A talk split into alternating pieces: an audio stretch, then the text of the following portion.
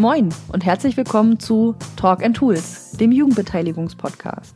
Wir schnacken über digitale Jugendbeteiligung, Projekte, geben Tipps für digitale Werkzeuge für deine Beteiligungsarbeit und erklären Begriffe und Methoden. Wir lassen Expertinnen und Experten zu Wort kommen, reichen Jugendlichen das Mikro und quatschen manchmal munter drauf los. Wir, das sind Marie-Lise Kutzer und Katharina Blum vom Jugendmedienverband Mecklenburg-Vorpommern. Das Projekt Digitale Jugendbeteiligung wird gefördert vom Ministerium für Soziales, Integration und Gleichstellung des Landes Mecklenburg-Vorpommern. Moin Katha. Moin Marie. Willkommen zurück zu einer neuen Folge von Talk and Tools, der Jugendbeteiligungspodcast. Folge 2 von unten aus dem Doppelstockbett. Richtig. Worüber reden wir heute? Heute machen wir weiter mit Tools der digitalen Jugendbeteiligung und wir möchten heute über Barcamps sprechen. Kleiner Disclaimer vorneweg. Ich bin ein riesengroßer Barcamp-Fan. Umso mehr kannst du ja vielleicht aus dem Nähkästchen plaudern, wenn du uns jetzt erstmal erzählst, was sind Barcamps überhaupt? Barcamps sind eine Konferenzmethode, aber eigentlich eher eine Unkonferenzmethode. Bei einer gewöhnlichen Konferenz gibt es ein vorgefertigtes Programm. Man weiß ganz genau, worauf man sich einlasst, wer Vorträge halten wird und auch wie die Zeiten so sind. Bei einem Barcamp ist das Ganze ein bisschen anders. Es gibt meistens ein Oberthema, zu dem eingeladen wird. Das könnte in unserem Fall digitale Jugendbeteiligung sein. Und die Teilnehmenden, die kommen, sind nicht nur Teilnehmende, sondern Teilgebende. Das heißt, vor Ort wird gemeinsam mit den Menschen, die da sind, der Plan gemacht, was an dem Tag überhaupt passiert. Das sind die sogenannten Sessions, die geplant werden. Eine Session dauert meistens 45 Minuten und kann sowohl ein vorbereiteter, aber auch ein spontaner Vortrag sein, eine Diskussionsrunde, ein Workshop, ein Austausch oder auch eine Frage, zu der man gemeinsam mit den anderen Anwesenheiten Antworten finden will. Teilnehmende werden zu Teilgebende. Das Barcamp würde bei uns nicht auftauchen, wenn es nicht auch dort gehörig digital zugehen würde, mal abgesehen von unserem Spezialthema. Erste Ideen für Sessions können im Vorfeld schon online gesammelt werden bei ganz vielen Barcamps. Es gibt entweder ein Forum zum Austauschen oder eine Internetseite, wo man Sessions einreichen kann. Bei vielen Barcamps gibt es aber zum Beispiel auch Unterhaltungen auf Twitter mit den dazugehörigen Hashtags und so kann man schon mal schauen, sind das Sessions, die auch andere interessieren könnten. Der wirkliche Sessionplan wird aber erst vor Ort gemacht und der wird ganz oft sowohl analog als auch digital zusammengefasst und erfasst. Und dann werden die Sessions ganz oft auch in sogenannten Etherpads, also einem gemeinsamen kollaborativen Texteditor, protokolliert, sodass man es nachlesen kann. Bei einigen Barcamps kann man auch gut online verfolgen, wer so da ist und was besprochen wird, weil eben auf Twitter oder Instagram Informationen geteilt werden. So ist es auch möglich, von außen Fragen oder Infos in die Runde zu geben oder Denkanstöße anzuregen. Und natürlich können alle die da waren und auch die nicht da waren, dann die protokollierten Sessions am Ende nachlesen. Das Gute daran ist, durch dieses Konzept der Unkonferenz werden nur Themen besprochen, die tatsächlich auch interessieren. Also ich biete ja keine Session an zu einer Frage, die ich furchtbar langweilig finde oder halte einen Workshop zu einem Thema, das ich nicht mehr hören kann. Wenn ich ein Thema anbiete für eine Session, findet diese statt, sobald auch nur eine einzige andere Person sich auch dafür interessiert. Und so können Sessions bei einem Barcamp sehr unterschiedlich besucht sein, von einer oder zwei anderen Personen oder auch von, je nachdem wie groß dein Barcamp insgesamt ist, von 20 oder mehr Menschen. Durch diese Methode der Unkonferenz wird ein kreativer Raum geschaffen für neue Ideen, echte Vernetzung und auch wirkliche Lernmomente. Auch mit unserem Projekt der digitalen Jugendbeteiligung vom Jugendmedienverband Mecklenburg-Vorpommern haben wir im letzten Jahr schon ein Barcamp veranstaltet. Wie lief's da so? Wir haben uns im September 2019 in kleiner, aber feiner Runde getroffen und haben über gute Praxis, über Tools wie Actionbound oder Open oder auch Kinder- und Jugendgremien gesprochen. Wir haben diskutiert, wie man Jugendbeteiligung und Medienbildung verknüpfen kann und hast du nicht eine Session zu den Geheimnissen von Instagram gemacht, Marie? Genau, das habe ich auch gemacht und das Lustige war, dass ich das gar nicht geplant hatte. Ich wollte einfach dabei sein, das alles ein bisschen begleiten, die Veranstaltung Veranstaltung mir auch selber was anhören, aber dann kam von den Teilnehmenden bzw. Teilgebenden die Frage auf, mehr Infos zu Instagram zu bekommen. Und da ich mich da ein kleines bisschen auskenne, habe ich dann angeboten, was darüber zu machen. Und so ist dann spontan auch diese Session noch zustande gekommen und wir haben uns gemütlich in einer Runde über die Tipps und Tricks von Instagram unterhalten. Und so kann es manchmal laufen dass dann auch ganz spontan aufgrund von Interesse eine Session zusammenkommt. Und es muss ja auch nicht immer ein großer vorbereiteter Vortrag oder Workshop sein, sondern Sessions können auch einfach bloß eine Austausch- oder Gesprächsrunde sein, wo jeder über ihre Erfahrungen sprechen kann, Fragen stellen kann oder man auch einfach ganz viel ausprobieren kann. Und genauso lief es in unserer Social Media Session auch. Das Gute ist, da wir ja auch bei unserem Barcamp 2019 alle Sessions dokumentiert haben, könnt ihr das, was wir dort besprochen haben, die Themen und auch Tipps und Tricks aus den einzelnen Sessions, nicht nur zu Instagram, auch nochmal nachlesen. Den Link zum JBJ MOOC MV Barcamp packen wir euch in die Beschreibung. Im letzten Jahr gab es dann noch ein weiteres Barcamp, auf dem ich zu Besuch war und bei dem Barcamp Medienpraxis in Lubmin war ich eingeladen, über Tools für digitale Jugendbeteiligung und Jugendarbeit zu sprechen. Und da sehen wir auch, dass wir die Methode des Barcamps auch weiter nutzen und umnutzen und nach unseren Bedürfnissen anpassen können. Das habe ich nämlich auch schon oft erlebt, dass es bei Barcamps auch sowas wie einen Impulsvortrag gibt und es danach dann genau diese freie Sessionplanung gibt, die wir gerade schon besprochen haben. Beim Barcamp in Lubnin 2019, in dem ich Tools vorstellen konnte, gab es danach dann auch verschiedene andere Themen, auf die Leute gekommen sind durch den Vortrag oder weitere Fragen, die sich daraus entsponnen haben, aber natürlich auch eigene Fragen, Workshop-Ideen oder Tipps mit hatten. Ist denn überhaupt ein neues Barcamp geplant zur digitalen Jugendbeteiligung? Ja, auch 2020 soll es ein Barcamp zum Thema digitale Jugendbeteiligung geben. Dieses Jahr tun wir uns aber mit den Kolleginnen und Kollegen vom eben genannten Medienpraxis Barcamp zusammen. Voraussichtlich wird es am 20. und 21. Oktober 2020 in Greifswald das Praxiscamp Medienpädagogik und digitale Jugendbeteiligung geben. Der 20. startet spät nachmittags mit einem Vorabend für das Barcamp mit Themen oder Ideen oder auch dem Lernen, wie funktioniert eigentlich ein Barcamp. Und der 21. ist dann ein voller Barcamp-Tag. Wir sind noch mitten am Plan. Weitere Infos gibt es demnächst. Und das Ganze machen wir als Jugendmedienverband zusammen mit der Evangelischen Akademie der Nordkirche, der Medienwerkstatt Identity Films aus Stralsund und dem Stadt Jugendring Greifswald. Ich freue mich total. Da haben wir ganz viel Expertise zusammengesammelt. Wir haben die Chance, ähm, verschiedene Zielgruppen anzusprechen und dadurch auch zusammenzubringen. Also wenn ihr Interesse an diesem Barcamp habt und wenn diese Podcast-Folge rauskommt, ihr noch keine ganz genauen Infos finden könnt, dann schreibt uns an podcast.jmv.de.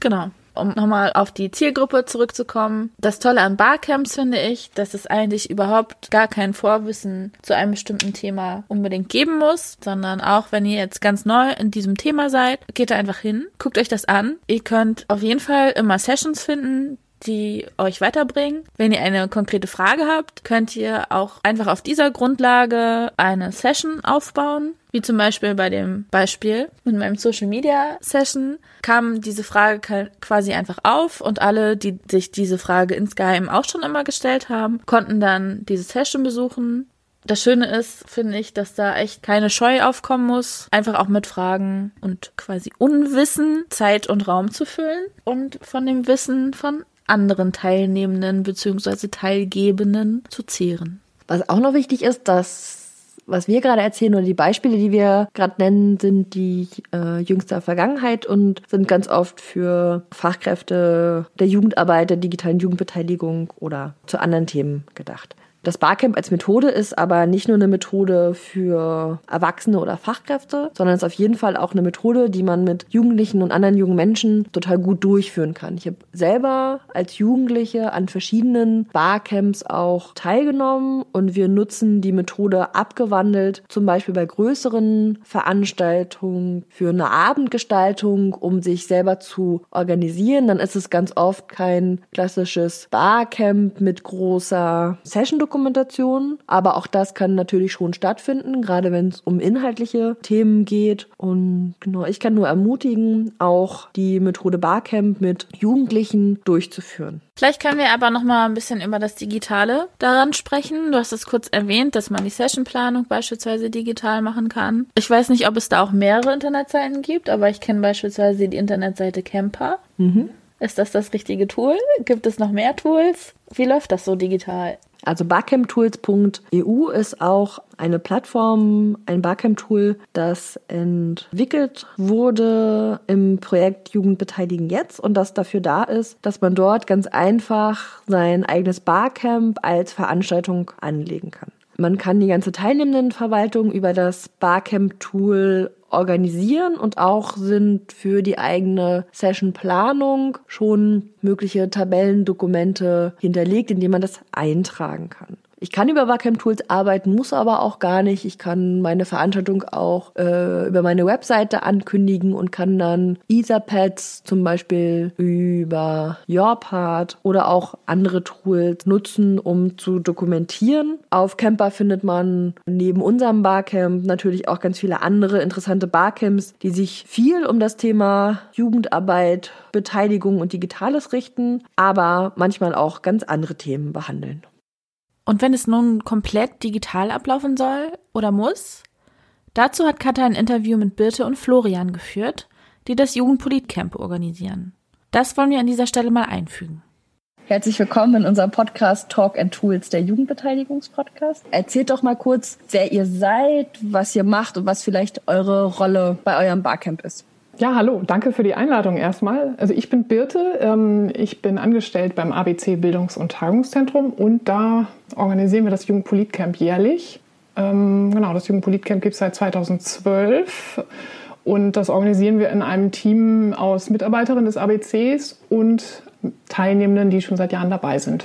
Genau, einer davon bin ich. Ich bin Florian, hallo. Und ich bin, glaube ich, seit 2013 bei Jugendpolitcamp dabei. Ich studiere inzwischen in Berlin und äh, ja, helfe dem Orga-Team mit meinen Kapazitäten, die ich habe, äh, primär im technischen Bereich, das Jugendpolitcamp mitzuorganisieren. Ja, ich sage noch kurz was zum ABC als Veranstalter. Ähm, das ABC ist ein, das ABC ist Träger der außerschulischen Jugendbildung. Das ist in der Nähe von Stade bei Hamburg auf dem Plattenland. Und wir sind ja zum einen Seminarhaus und machen selber ähm, Veranstaltungen, Konzepte, Projekte in der ja, außerschulischen Bildung, Medienbildung, politische Bildung und haben aber auch ein Tagungshaus, was man mieten kann für externe Veranstaltungen, Feiern, Hochzeiten und so weiter. Danke euch. Wie kommt es jetzt, dass ihr nach so vielen Jahren Jugendpolitcamp auf ein Online-Barcamp umschwingt? Ja, ähm, die aktuelle Corona-Situation äh, macht es nicht möglich, Veranstaltungen face-to-face -face durchzuführen. Wir als Träger haben jetzt gerade das Problem, äh, unsere Arbeit basiert darauf, dass wir Seminare und Veranstaltungen im ABC durchführen. Wir müssen und wollen unseren Betrieb natürlich aufrechterhalten, weil das Haus äh, gerade auf unbestimmte Zeit stillsteht. Und ähm, da war die Idee, das JPC, das ist die Abkürzung fürs Jugendpolitcamp übrigens, digital anzubieten. Weil ähm, ja, wir haben viele Erfahrungen mit Barcamps schon so gemacht. Rein online haben wir es alle noch nicht durchgeführt. Ähm, da war jetzt die Idee, das als Experiment einfach mal so starten, zu starten. Genau, für die Teilnehmenden ist es natürlich auch immer ja fast schon Highlight des Jahres, äh, die, die länger dabei sind, sich irgendwie immer um Ostern herum im ABC persönlich zu treffen. Fast schon wie so ein jährliches Familientreffen teilweise. Das muss dieses Jahr natürlich äh, in Person flach fallen. Und ähm, da wollen wir zumindest versuchen, dass man sich online trifft, äh, zumindest hören kann und äh, trotzdem inhaltlich das Gleiche machen kann, wie man es auch vor Ort gemacht hat. Mhm. Mit ein paar Einschränkungen, wie diese aussehen werden, das ja, kann man, oder wie das laufen wird, kann man natürlich bisher nur erahnen, hoffen, dass es gut läuft, aber wir selbst haben natürlich auch noch keine Erfahrung damit, das online durchzuführen und ähm, ja, ob es besser funktioniert, ob es schlechter funktioniert, was Fallstricke sind. Mhm. Ja, ich würde dazu noch sagen, dass das ähm, JPC jetzt schon so ein kleiner Lichtblick in dieser wilden und düsteren Corona-Zeit ist, weil das die erste Veranstaltung, die wir jetzt machen und eben auch in dieser Situation, wo wir nicht wissen, wie wir finanziell überleben können, ähm, je nachdem, wie lange das jetzt so weitergeht, äh, was ist, was wir tatsächlich konstruktiv machen können. Ähm, mhm. sind jetzt dabei, Spendenkampagnen zum Beispiel zu machen, uns mit anderen zu vernetzen, ähm, um irgendwie zu gucken, wie wir, wie wir weiterarbeiten können. Kann ich ja noch mal kurz Werbung für unsere Spendenkampagne machen. Hashtag, Hashtag ABC retten wäre der richtige Hashtag und die URL ist abcretten.abc-höhl.de. Wenn ihr ähm, gesagt, dass es auch schon so eine, eine Community um das Barcamp gibt. Das ist ja ein großer Vorteil. Also denke ich, wenn man jetzt äh, von einer Präsenzveranstaltung auf eine reine Online-Veranstaltung umschwenkt, wenn es da schon Leute gibt, die den Termin fest haben, die eh Bock auf die Leute und die Themen haben, habt ihr das Gefühl oder war das in der Kommunikation einfach, dann zu sagen, ähm, wir machen das jetzt online? Äh, habt ihr schon schon Rückmeldungen, wie es angenommen wird? Also jetzt so im, im Orga-Team, Florian, müsstest du da was zu sagen, aber ich habe das Gefühl, dass alle irgendwie Lust hatten, das zu machen. Das sind ja auch teil, äh, gleichzeitig Teilnehmende, die mit organisieren. Und ich habe vereinzelt mit Teilnehmenden geschrieben, ähm, die gesagt haben, sie haben Lust dabei zu sein, aber wir haben jetzt noch keine verbindliche Anmeldung gestartet, die wird heute starten. Genau, das Problem ist natürlich, dass äh, wir alles, ja, ich glaube, wir haben uns letztes Jahr im November schon zu einem Orga-Treffen äh, zusammengefunden, um alles zu planen und hatten im Ende Dezember die Anmeldung geöffnet für jetzt Ostern. Anfang Mitte März kam ja erst die Absage, dass wir es nicht äh, vor Ort stattfinden lassen können. Und da braucht man natürlich ein ganz bisschen Zeit, das zu planen, wie man es denn online macht. Man muss mit den Förderern absprechen, äh, ob die Förderung trotzdem noch stattfinden kann, weil das Jugendpolitikcamp an sich eine kostenlose oder ähm, mit freiwilligem Beitrag äh, basierende äh, Veranstaltung ist. Und da sind wir eben explizit auf die Förderer angewiesen. Und wenn die äh, natürlich nicht, nicht damit einverstanden sind, dass man das online stattfinden lässt, dann wird es halt auch schwierig. Deswegen mussten wir da erst warten, bis das okay kam. Wir konnten uns dann erst zusammensetzen und schauen, wie man es denn online umsetzt. Und da wir selbst alle noch äh, andere Jobs haben und da natürlich auch ähm, sehr stark eingebunden sind in der jetzigen Zeit, hat es einfach ganz bisschen dauert, bis wir damit fertig sind und schaffen es jetzt erst, ähm, die Anmeldung zu eröffnen. Also wenn der Podcast veröffentlicht wird, dann ist sie schon offen, aber jetzt zum Aufnahmezeitpunkt ähm, eben noch nicht und deswegen können wir da noch nicht so viel zur Rückmeldung sagen. Okay, aber es ist ja auch schon, dass ihr genau im Team gesagt habt, ähm, ihr wollt das auf jeden Fall versuchen und ausprobieren und wenn ja gleichzeitig davon Leute auch eh Teilnehmende sind, ist das ja schon mal eine gute Voraussetzung. Erzählt doch gerne mal, was sind dann so Dinge, die ihr jetzt im Hintergrund oder in der Orga ändern oder anpassen musstet? Daneben, dass sozusagen ähm, der Förderpart geklärt werden musste. Was ist das, was ist das andere, was ihr jetzt genau ändern, besprechen musstet? Genau, die Schwierigkeit ist ja, ähm, dass wir ja seit, ich glaube jetzt acht Jahren haben wir ja immer vor Ort ein ABC, äh, ein Jugendpolitikcamp gehabt äh, im ABC und äh, kannten dann natürlich äh, schon genau, was läuft gut, was läuft nicht gut, wie müssen Sessions aufgebaut sein, wie müssen wir die Einführung machen, wie kriegen wir Teilnehmende, ähm, ja, so ganz banale Sachen, wie kriegen wir die am besten äh, vom nächstgelegenen Bahnhof her transportiert. Und ähm, diese ganzen Planungen, die wir da haben und Erfahrungen, nutzen uns jetzt halt nur sehr stark begrenzt was. Äh, wir wissen zum Beispiel, dass wir nach jeder Session 15 Minuten Pause machen müssen, weil die Sessions gerne mal noch ein ganz bisschen überziehen und äh, man natürlich auch Zeit braucht, um Räume zu wechseln, weil es einfach Gehwege sind. Und die hat man online nicht, dafür hat man online andere Schwierigkeiten, wie ist denn jeder dann ähm, bei jedem das Mikrofon äh, angeschaltet und so weiter. Und ähm, da haben wir eben noch keine Erfahrungswerte und müssen halt ja uns fast schon direkt während des äh, PCs dann adaptieren, was wir vielleicht ändern müssen, äh, damit es besser funktioniert. Also wir müssen uns noch mehr auf das Experiment einfach einlassen. Ähm, wir wissen weder, wie viele Leute kommen, noch wie lange sie bleiben. Ähm, wir wissen nicht, wie lange sich das trägt. Das, wenn das JPC im ABC stattfindet, dann ist klar, die Leute sind viereinhalb Tage rund um die Uhr da und das Zwischenmenschliche trägt da ganz viel. Aber wenn man alleine zu Hause im Wohn- oder Schlafzimmer sitzt, dann ähm, ist die Situation einfach anders. Und ähm, gerade dieses Zwischenmenschliche, was das ausmacht, das jetzt in den digitalen Raum zu transportieren, da werden wir eigentlich ja vor Ort erst sehen, vor Ort ist gut, ähm, über Ostern dann sehen, ähm, wie sich das trägt.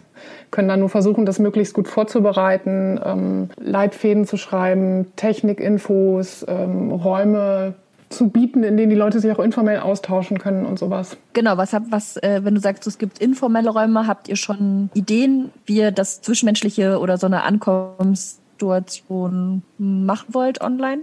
Ähm, also es gibt ähm, neben den normalen Sessionräumen, die wir mit Zoom ähm, abbilden werden, gibt es so informelle Räume, zum Beispiel ein äh, Sessionraum oder ein Raum, wo die Leute sich zum Mittagessen treffen, zum Quatschen ähm, oder abends für die Abendgestaltung noch ähm, ein Raum, wo zum Beispiel also Kulturangebot in Anführungsstrichen stattfinden kann, dass zum Beispiel jemand eine kleine Lesung macht oder man ein Konzert zusammen äh, anguckt oder sich anschaut. Nebenbei haben wir so auf der Kommunikationsebene nutzen wir Discord noch für alles Informelle, aber auch für Ankündigungen und ähm, für Ansprechbarkeit auch. Also es gibt auch ein Awareness-Team, was durchgehend dabei ist und ansprechbar ist und es wird auch kommuniziert, dass das da ist und wo das ist, so dass wir da zum einen auch äh, ja, persönliche zwischenmenschliche Probleme auffangen können, aber auch technische Probleme. Also es gibt Betreuerinnen für, für jeden Sessionraum, Ansprechpartnerinnen also ähnlich wie man es ja vor Ort auch machen würde. Es gibt vielleicht jemanden, der oder die die Session inhaltlich einberuft und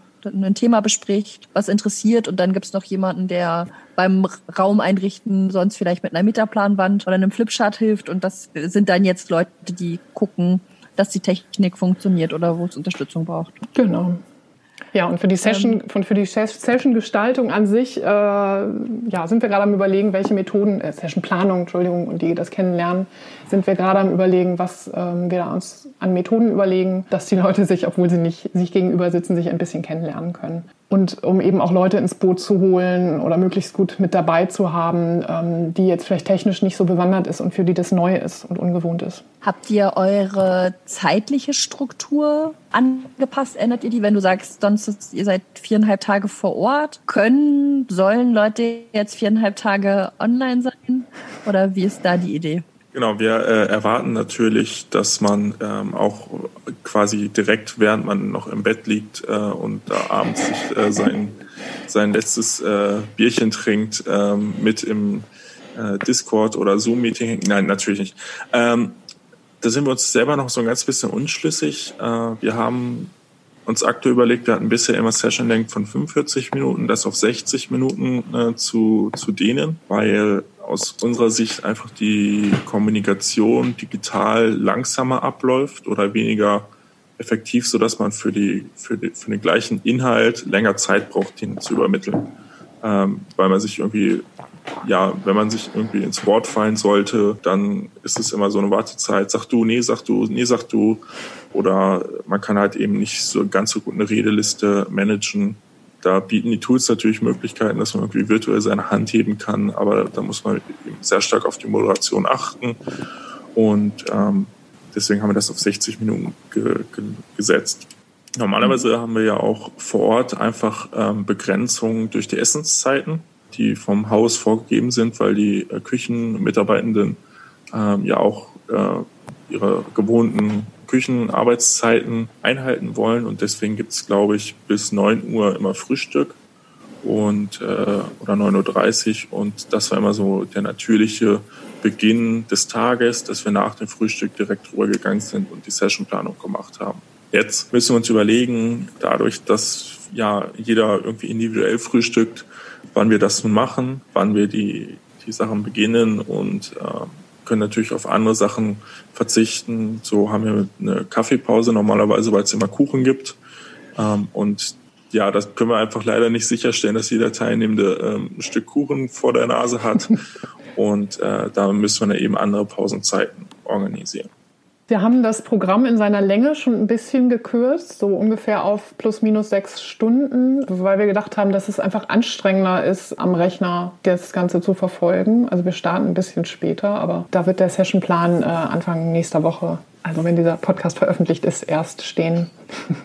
genau. Was sind ja wichtige Gedanken, die ihr teilt? Ähm die wir uns auch machen müssen oder sich ja andere auch machen müssen, wenn man jetzt grundsätzlich von Präsenz zu Online-Veranstaltung umschwenkt und gleichzeitig dabei ja dann aber auch so ein offenes und von den Teilnehmenden ausgehendes Format wie ein Barcamp ja wählt. Das ist ja eh mit viel Unsicherheit und Spontanität auch vor Ort verbunden, weil man ja nie genau weiß, was kommt an Inhalten, was ja aber auch das Tolle ist an einem Barcamp. Aber es ist online dann ja auch nochmal spannend, wenn eben auch noch die Komponente Technik dazukommt, die ja nicht für alle total gewohnt ist.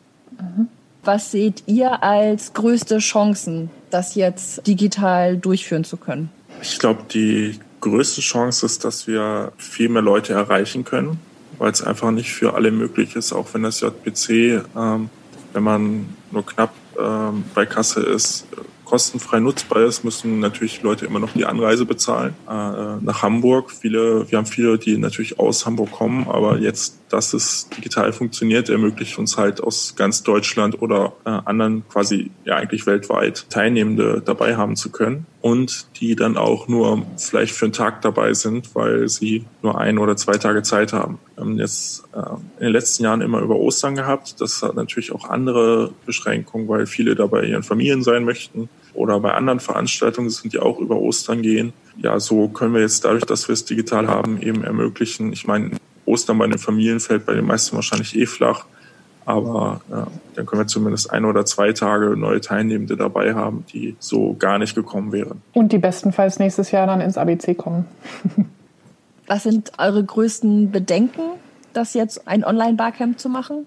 Ich glaube, zum einen gibt es technisch mehr Hemmschwellen, ähm, dass Leute, die unerfahren sind, entweder sich gar nicht anmelden oder sich da sehr unsicher sind. Ähm, oder dass es zum Beispiel sprachliche Probleme gibt ähm, und Menschen deswegen nicht teilnehmen. Wir haben sonst bei Veranstaltungen wie dem JPC auch immer Menschen mit Migrations- und Fluchtgeschichte dabei und können vor Ort dann mittlerweile ganz gut übersetzen. Das wird jetzt alles schwieriger, beziehungsweise die Frage ist, melden sich diese Menschen überhaupt an? Ähm, auch da versuchen wir stellenweise durch Übersetzungen und durch Informationen im Vorfeld ganz gut zu arbeiten. Ob sich das Format trägt, wie gesagt, äh, finde ich eine große Frage. Ähm, und wie die Leute, ähm, ja, wie man sie dabei äh, motiviert, dabei zu bleiben, wie man die, die Gemeinschaft abbilden kann, die sonst beim Kaffee trinken oder am Lagerfeuer oder sonst wo entsteht. Ich glaube, die Unverbindlichkeit ist da ein, ein ganz großer Punkt, weil die gefühlte Unverbindlichkeit dadurch, dass jeder irgendwie zu Hause ist und ähm, ja letztendlich einfach das Mikrofon ausschalten muss, den Computer ähm, herunterfahren muss und dann nicht mehr dabei ist. Mhm.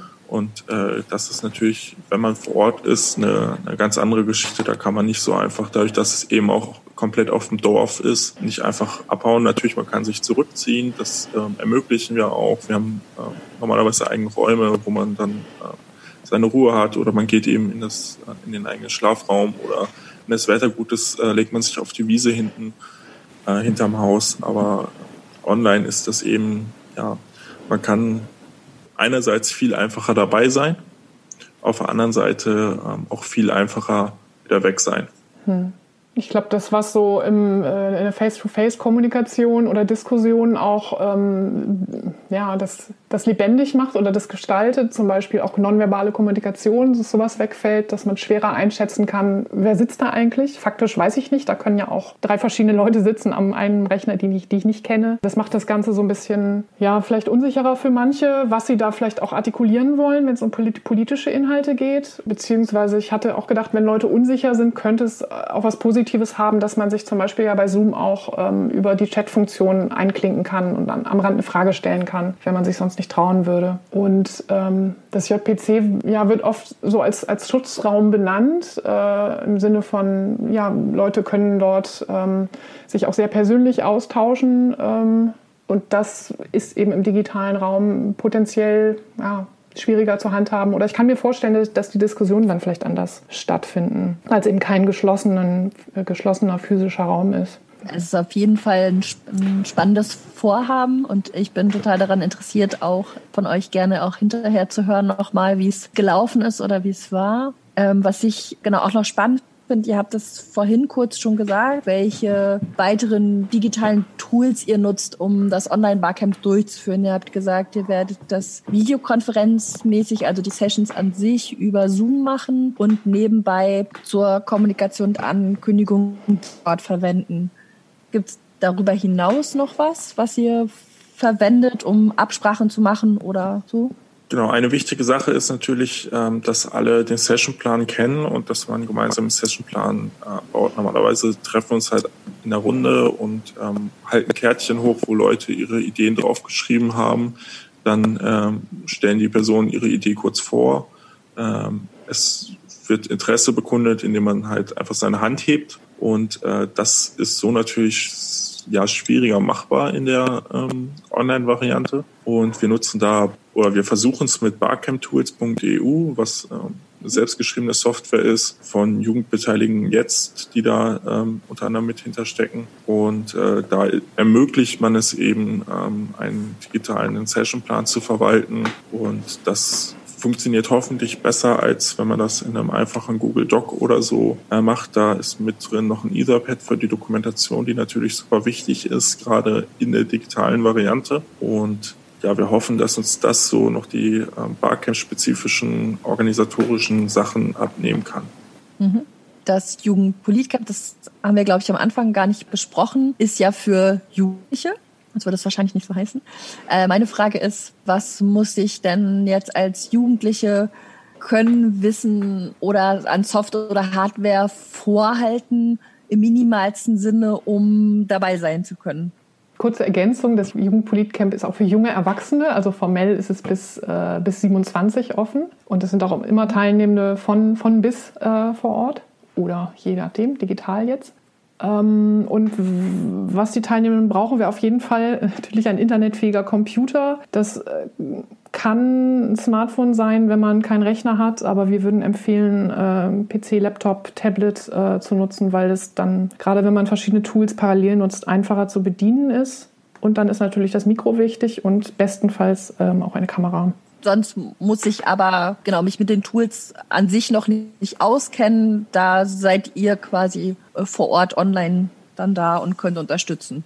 Das auf der einen Seite auf jeden Fall. Andererseits ähm, sind das jetzt aus meiner Sicht auch nicht super komplexe Tools, ähm, die ja, sind standardmäßig oder es sind etablierte Tools.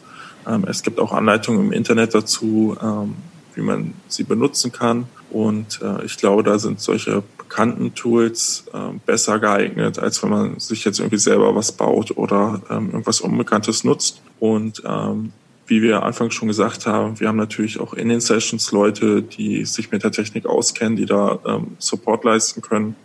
Und äh, auch am Anfang wollen wir eine explizite Session äh, machen, die eben in die Technik einführt und die verschiedenen Tools nochmal erklärt. Wir werden auf jeden Fall im Vorfeld auch nochmal äh, die, die Anmeldelinks äh, und die Apps äh, zum Runterladen rumschicken äh, und ja, Infos verlinken und so weiter, dass die Leute sich das vorher angucken können und nicht erst vor Ort da stehen. Ähm, und wir fragen auch in der Anmeldung tatsächlich ab, ob es Probleme oder Unterstützungsbedarf gibt, ähm, um das abdecken zu können, falls da Fragen kommen. Okay, das heißt, es gibt im Vorfeld, wie wahrscheinlich bei, bei jeder auch vor Ort Veranstaltung, gibt es viel Kommunikation, die ihr leisten müsst. Manchmal muss man dann eben Teilnehmende koordinieren. Jetzt wird wahrscheinlich der, der, der Technikpart oder wann muss ich wo online sein, den größeren Raum in der Kommunikation einnehmen.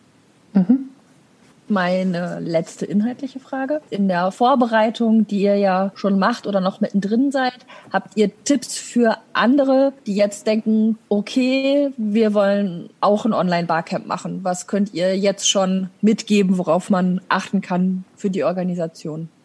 Ich würde erstmal sagen, äh, einfach machen. Barcamps sind ja ein Format, wo man sich erstmal vielleicht ein bisschen darauf einlassen muss, weil das potenziell einen Kontrollverlust bedeutet. Man weiß nicht, äh, was da inhaltlich stattfindet. Aber ich meine, Corona-Zeiten sind irgendwie äh, Zeiten, wo man denkt, einem vor einem Monat war das noch unmöglich und jetzt äh, gewöhnt man sich an da Sachen, die ähm, einem damals noch absurd vorkamen. Also offen für Neues sein, ausprobieren und vielleicht auch mal gucken, was gibt es schon. Es gibt ja viele Leute, die jetzt äh, Digitales ausprobieren, Institutionen, die ihre die Webinare anbieten. Ähm, es gab ein großes digitales Barcamp vor zwei Wochen, wo mein Kollege und ich dann auch teilgenommen haben, um uns so ein bisschen zu inspirieren. Es gibt Listen, wo man nachgucken kann. Ähm, ja, die Leute geben aktuell, habe ich das Gefühl, sehr gerne ihre Erfahrungen weiter und sammeln die. Genau. Und wir machen ja schon sehr, sehr lange Barcamps und wir sind auch gerne als ABC-Ansprechpartner, wenn Leute sagen, ich will ein Barcamp machen, ich brauche Hilfe, die können uns gerne ansprechen. Ich würde noch ergänzen, letztendlich sind die Tools, die man nutzt, relativ egal, solange man sich auf ein Tool einigt. Man muss natürlich selbst erstmal überlegen, was, was möchte ich machen? Möchte ich mich nur per Audio austauschen? Möchte ich mich auch per Video austauschen? Das bieten natürlich manche Tools an, manche nicht an. Aber ob ich letztendlich Zoom nutze oder Google Hangout oder Skype oder was auch immer es noch für Tools gibt, ist da letztendlich ziemlich egal. Man sollte natürlich darauf achten, dass die Tools, die haben teilweise ähm, Bezahlschranken für, ähm, vielleicht auch für die Teilnehmenden. äh, dass das möglichst niedrigschwellig ist, aber auch gleichzeitig eben nicht, keine Ahnung, man nach 30 Sekunden rausgeworfen wird, weil man jetzt nicht bezahlt hat. Ähm, das sollte im Vorfeld natürlich organisiert und geklärt sein.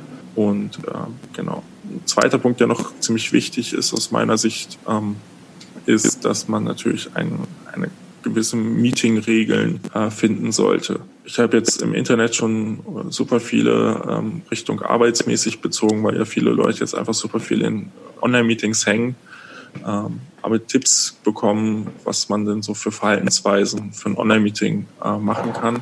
Und äh, die gelten natürlich auch für ein Barcamp, dass man sich da irgendwie nicht regelmäßig reinredet, dass wenn man es, größer ist, das Mikrofon ausschaltet.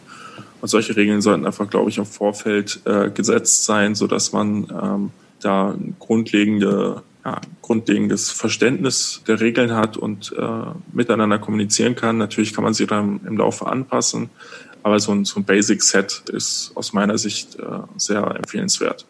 Gerade ist es eine gute Zeit, das lernen wir ja alle gerade nochmal auch viel mehr in vielen Videokonferenzen. Auf jeden Fall geht es mir so. Und gleichzeitig ist das ja was, was wir aus dem analogen Leben, wenn wir uns treffen, ja auch haben. Auch da ähm, verabreden wir ja Umgangsregeln miteinander. Manchmal sind die in bestimmten Gruppen ja schon vorhanden. Manchmal muss man die auch neu verhandeln. Und ähm, das, was du gerade gesagt hast, eben auch auf den digitalen Raum übertragen. Das fand ich nochmal auch einen guten Tipp. Dann würde ich noch mal den Raum aufmachen und euch fragen, wollt ihr noch was loswerden oder noch was sagen? Ich würde gerne noch loswerden, dass man sich auf jeden Fall total gerne noch anmelden kann fürs JPC. Ich sage nochmal den Termin. Das ist der 10. bis 13. April, also Freitag, Karfreitag bis Ostermontag. Man kann sich auch an einzelnen Tagen anmelden. Die Webseite für die Anmeldung ist jugendpolit.camp. Und vielleicht sage ich auch gleich schon mal den Termin fürs nächste Jahr, wenn jemand sagt, dieses Jahr Ostern online, das ist nichts für mich, aber ich komme vielleicht gerne mal ins ABC. Das ist auch über Ostern, 1. bis 5.4.2021. Hoffentlich dann vor Ort. Ja, und wir freuen uns über möglichst viele Anmeldungen, neue Gesichter und ähm, ja, sind selber wahnsinnig gespannt auf dieses Experiment.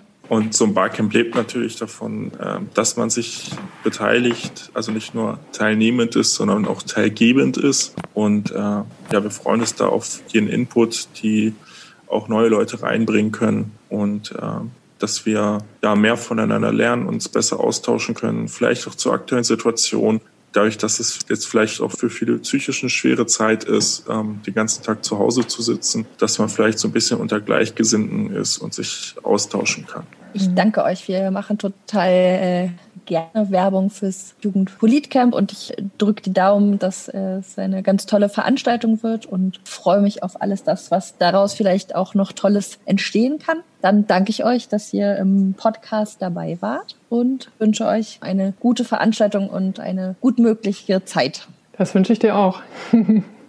Vielen Dank. Vielen Dank. Ich habe ich hab noch was, was ich noch kurz anfügen würde. Ja. Ich hätte noch mal einen Werbesatz, falls du den noch reinbringen Bitte. willst. Genau, nach dem Jugendpolitcamp machen wir gleich das nächste Barcamp online. Es wird Anfang Mai ein Barcamp politische Bildung geben. Das gibt es jährlich und dieses Jahr sollte es eigentlich im ABC stattfinden. Und ähm, da freuen wir uns sehr drauf, weil das nämlich auch online vom 5. bis 7. Mai stattfinden wird. Da werden wir bestimmt ganz viel anwenden können von dem, was wir beim JPC jetzt gelernt haben. Das Barcamp politische Bildung ist eher für Multiplikatorinnen und Menschen aus der außerschulischen Bildung, aus der Bildung, politischen Bildung. Genau.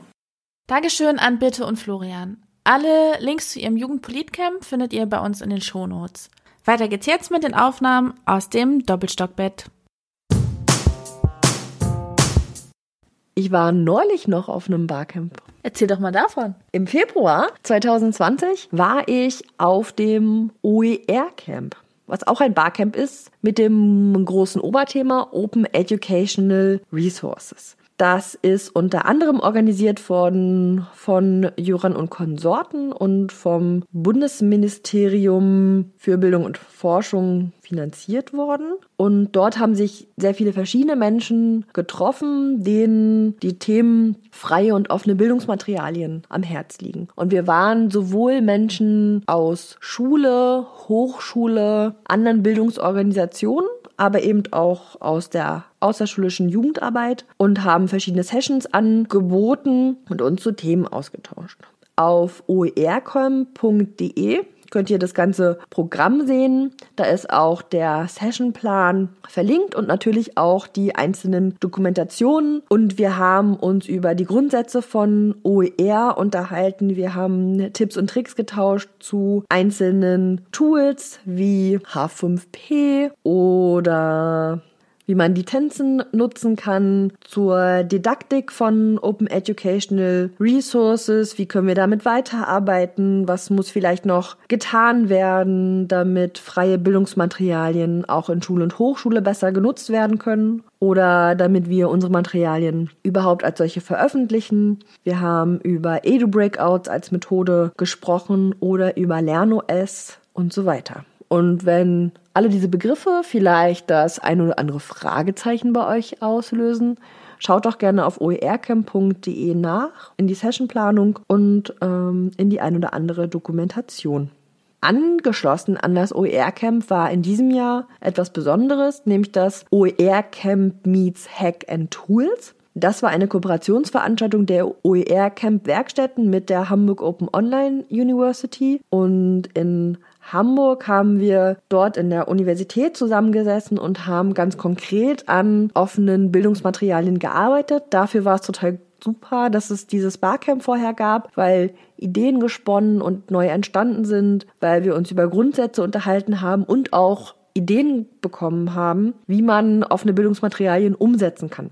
Bei den OER-Camp-Werkstätten und dem Hacks and Tools ist das Format dann so, dass es Expertinnen und Experten gibt zu ganz vielen speziellen Themen, zum Beispiel Podcasten, Programmieren, zu Didaktik von Bildungsmaterialien, zu wie mache ich Fotos oder Videos oder was auch immer man so braucht. Ich kann an meinen eigenen Bildungsmaterialien arbeiten und gleichzeitig habe ich die Chance, mich von anderen Menschen coachen zu lassen, ihr Wissen abzugreifen und somit weiterkommen zu können. Am Sonntag vom OER Camp Meetech and Tools gab es dann noch für viele die Möglichkeit, auch Gelder für eigene Projekte zu beantragen. Ich fand die Veranstaltung total gewinnbringend, weil es super inspirierende Projekte gab, an denen Menschen gearbeitet haben. Ähm, es war super, andere Menschen ausfragen zu können und Nerdwissen abzugreifen. Auch für unseren Podcast habe ich da die ein oder andere Idee oder den anderen Tipp noch mitnehmen können.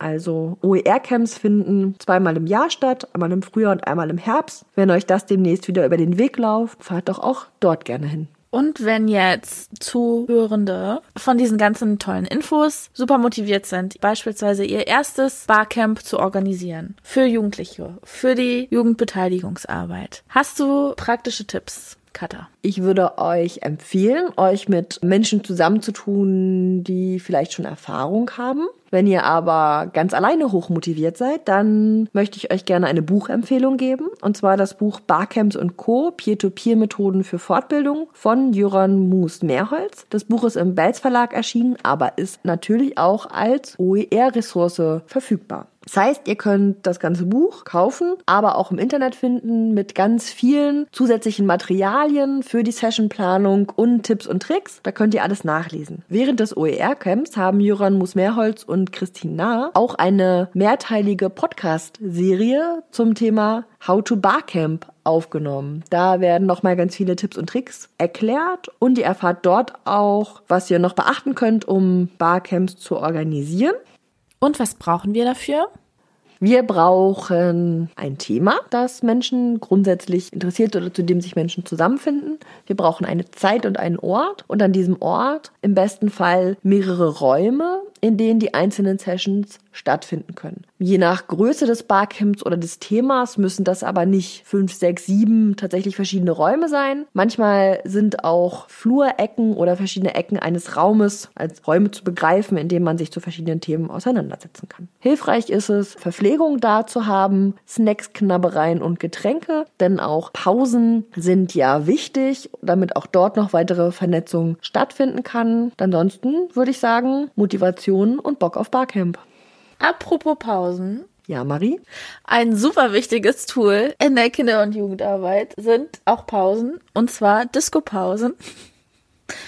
Was wir in unserer Jugendverbandsarbeit festgestellt haben, dass Disco-Pausen sehr motivierend sein können. Und dafür haben wir eine Disco-Pausen-Playlist erstellt, die ihr auf unserem Profil auf Spotify finden könnt oder wenn ihr dort einfach nach Disco-Pause sucht. Falls ihr für eure Kinder- und Jugendarbeit mal ein bisschen Motivation für die Pause braucht, könnt ihr euch sie gerne anhören. Das waren unsere Tipps und Tricks und Einblicke zum Thema Barcamp. Wenn ihr dazu noch Fragen habt, dann schreibt uns gerne an podcast.jmmv.de.